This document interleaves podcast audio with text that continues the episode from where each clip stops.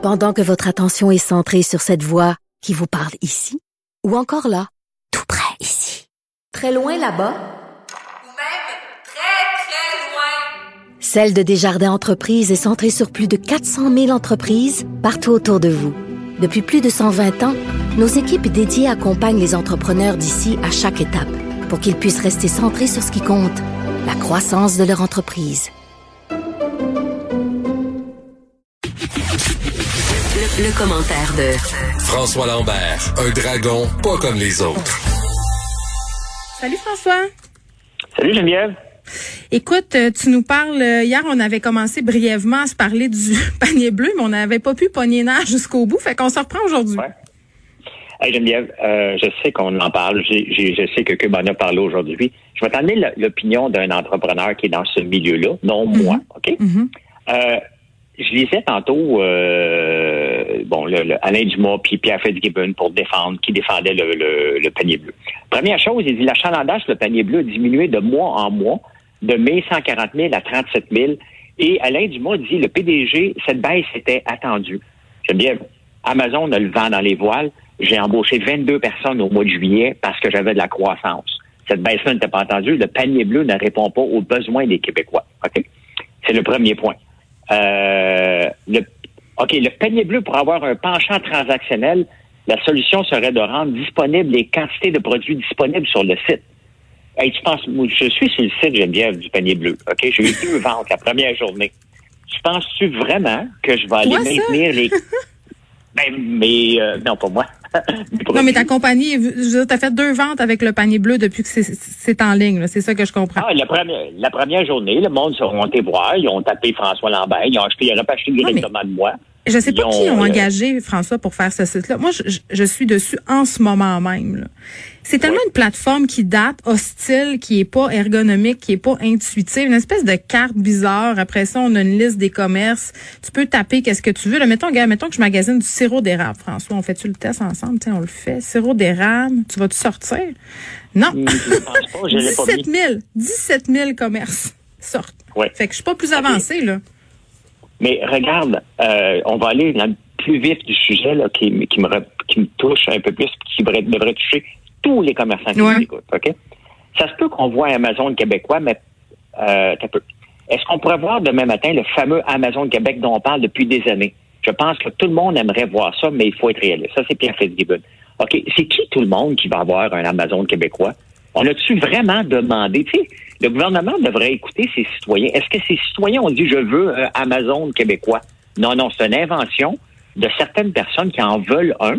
Et c'est que pour changer les habitudes, moi là, j'ai la vitrine québécoise et je le fais. Tu sais combien de gens c'est la première fois puis qui nous posent des questions?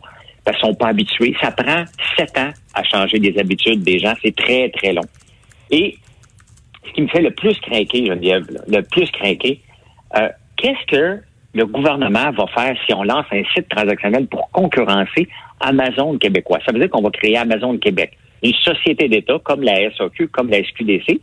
Et on dit, et c'est Alain Dumas, du, euh, le, le président du panier bleu, qui dit, ça serait bien d'avoir ça parce que euh, quelqu'un qui voudrait acheter un livre chez Renaud Bré et quelqu'un qui voudrait acheter du linge chez l'Aubainerie, il n'a rien compris, Geneviève. Il n'a rien compris.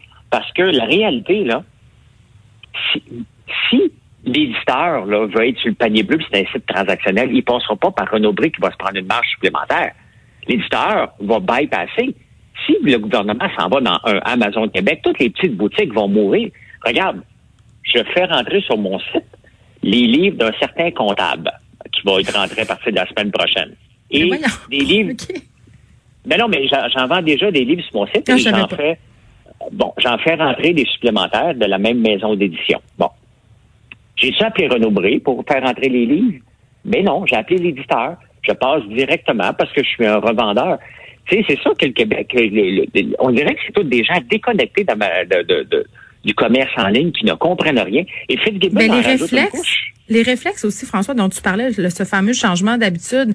On est tellement habitué de magasiner en ligne, oui, sur Amazon, mais au Québec, tu le sais que si tu as besoin d'un livre, tu peux aller sur des sites transactionnels de librairie. Je me demande dans quelle mesure le premier réflexe des gens euh, va être d'aller sur le panier bleu, à quel point ça va être difficile, justement, euh, de le développer, ce réflexe-là. Moi, je crois pas ben ben. Ben, parce qu'une entreprise naît du bouche à oreille, des petits. Regarde Target, là, quand ils sont venus s'installer ici, ils pensaient parce qu'ils étaient big aux États-Unis, qu'ils étaient pour nous implanter leur façon de faire, ça n'a pas duré. Ça prend du temps pour changer les habitudes des gens. Et regarde ce que fait Gibbon dit. Quand on produit des biens, comment s'assurer qu'ils soient disponibles le lendemain matin à Rouen-Noranda? C'est pas évident. La chaîne logistique, c'est pour moi le chantier le plus important du panier bleu. Mais je dois leur avouer qu'aujourd'hui, s'ils étaient connectés sur le commerce électronique, ils verraient qu'on envoie en moins de 24 heures à travers, pas seulement le Québec, à travers l'Amérique du Nord, Geneviève. J'envoie partout mes produits et c'est livré en dedans de 24 à 48 heures. Toujours. C'est pas un chantier qui doit aller s'occuper. Il doit juste passer une commande en ligne pour voir si ça marche d'un commerçant québécois. Le problème avec les commerçants québécois, c'est qu'ils n'ont pas tendance à traiter leurs clients en ligne aussi importants qu'ils sont derrière le comptoir. Et ça, c'est l'éducation. Moi, quand je reçois une, commande en ligne ici, on la traite comme si on était derrière le comptoir. Ça presse, elle doit sortir immédiatement. On les met dans les mains des transporteurs le plus vite possible. Je suis en bon québécois, là, je peux pas le dire parce qu'on est à la radio, mais je suis en tabarnouche de voir le gouvernement venir se mêler du, de l'entreprise privée en faisant croire qu'on a une solution. Tu sais, la, la vraie affaire, là, c'est quand on se lance en affaires, on cherche une problématique dans un marché, Geneviève.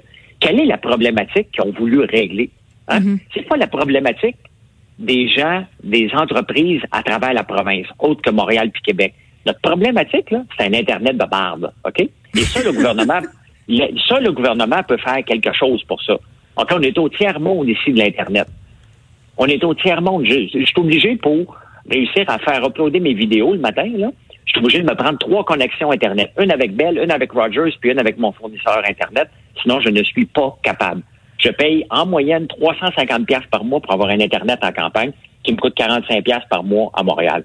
Ça, c'est le rôle du gouvernement de venir s'en mêler. Pas du commerce électronique et venir concurrencer parce que si on fait Amazon québécois, je dire, on va tuer les Renaud les aubaineries parce que les détaillants et les fournisseurs et les producteurs n'auront rien à foutre de passer par la, la boutique ça d'intermédiaire en ce moment. Ils n'ont rien compris et on va bien foutre un autre 3 millions pour mettre sur l'amélioration du site. J'ai un site depuis deux ans qui me coûtait en bas de 30 000 pour maintenir. OK? C'est complètement aberrant, c'est choquant. Et on va dire que c'est pas beaucoup, 3 millions comparativement aux milliards qu'on donne à Bombardier, mais les comparaisons niaiseuses comme ça, j'en ai soupé, ça m'écœure. Je suis choqué depuis hier. Honnêtement, là, je me déchoque pas depuis que j'ai entendu 3 millions parce que je pense, je l'avais dit à toi, je pensais qu'on était pour donner à peu près un autre 500 000, c'était pour aller à un million parce qu'on fait beaucoup de pubs. Mais non, on est rendu à 3 millions. Et si on vient créer un Amazon québécois pour venir concurrencer, moi, de la concurrence, je m'en balance, OK? Quand je vois de la concurrence, je travaille dix fois plus fort. Mais là, que le gouvernement vienne concurrencer un paquet d'initiatives, comme la mienne, puis un paquet d'autres, ça, je ne l'accepte pas parce que on n'est pas dans un État communiste. Le gouvernement veut contrôler le, commerce de détail au Québec, j'aime bien en faisant un Amazon québécois, en mettant des milliards. je pense qu'ils essayent de stimuler euh, les produits québécois, mais qui se prennent de la bien mauvaise façon. Tu sais, aider les PME, aider les à mettre sur pied des sites transactionnels, je sais pas, mais en tout cas, moi, je trouve le panier bleu puis cet Amazon québécois, euh, j'y crois pas bien. Je veux dire, si euh, s'il y a quelque chose que le gouvernement doit comprendre, là, il n'a pas à tenir la main des entrepreneurs. Si tu deviens entrepreneur, c'est que tu n'as pas le goût de te faire tenir la main. Il y a une raison pourquoi on s'est lancé en mm. affaires en premier lieu, parce qu'on a vu une problématique qu'on pouvait résoudre. On a vu de l'argent qu'on pouvait faire. On a vu une passion qu'on pouvait assouvir. Et ça, la dernière chose qu'on veut comme entrepreneur, c'est que le gouvernement nous prenne par la main puis qu'il fasse nos ventes pour nous. On n'a jamais demandé ça. Je ne connais aucun entrepreneur aujourd'hui qui a demandé au gouvernement, viens m'aider à faire des ventes. Il n'y a pas besoin de ça. Il y a besoin d'avoir moins de paperasse. Il y a besoin d'avoir des choses plus simples. Il y a besoin d'avoir, tu sais, juste l'électricité en campagne, Geneviève, là. C'est pas des blagues. Je perds quatre fois l'électricité par jour à tous les jours. Mais voyons, pour vrai? OK? Ben oui. Commençons par régler les vraies affaires de base. L'électricité puis l'Internet, là, mettez votre emphase là-dessus. OK? Comment ça se fait que je paye 350 pièces d'Internet à la campagne alors que je paye 50 pièces en, ville? Ça, les commerces, ça l'affecte des commerces. Ça, c'est les vraies problématiques du gouvernement à avoir un, une Internet euh, égalitaire à travers la province.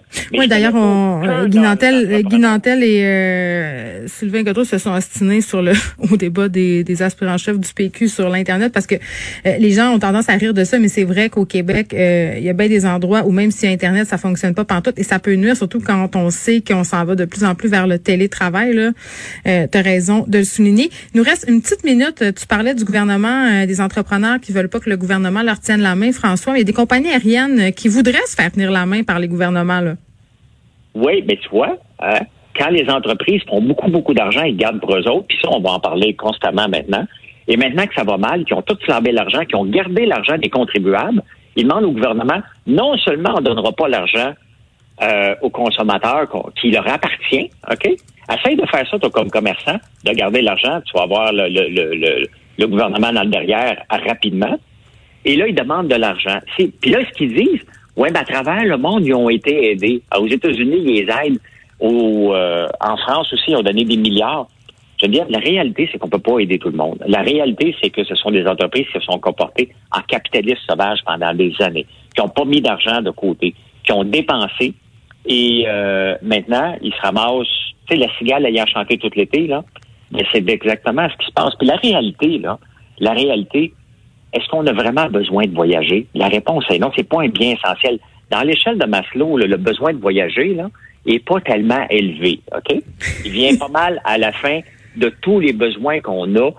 Euh, donc, moi, je ne veux pas qu'on aide les, les, les entreprises euh, euh, aériennes. C'est des entreprises qui ont trop dépensé, qui ont mal géré leur argent. Puis qu'en plus, qui se financent en ce moment, qui se financent avec les crédits voyage. Moi, moi, ça me, ça, ça, ça, ça vient vraiment me chercher. Là, on a des Air Canada puis tout ça qui, qui offrent des bons de voyage puis qui font euh, rouler leur compagnie avec l'argent du monde. Moi, ça, ça, non, c'est non.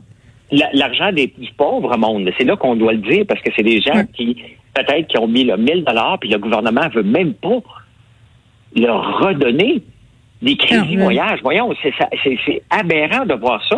On va aller aider ces entreprises là. Ces entreprises. Mais le lobby des compagnies aériennes, François, est tellement puissant. Là, on se comptera pas de part. La raison pour laquelle le gouvernement met pas ses culottes en ce moment, notamment par rapport à Air Canada, c'est celle-là. C'est seulement celle-là.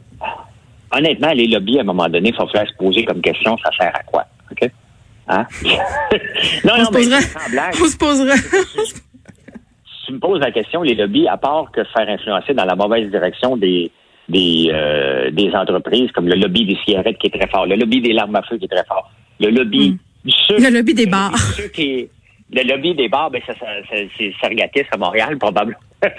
Mais euh, le lobby du sucre est un des, des lobbies les plus forts au monde, alors qu'on a un taux de diabète le plus. Tu sais, à un moment donné, il va falloir dire aux lobbyistes, regarde, on a-tu vraiment besoin de ça? On peut, pas, on n'est pas obligé de les écouter. Pas parce qu'ils parlent que le gouvernement doit les écouter aussi, là. Tu sais, ça fait des votes, ça fait des votes, ça fait des votes.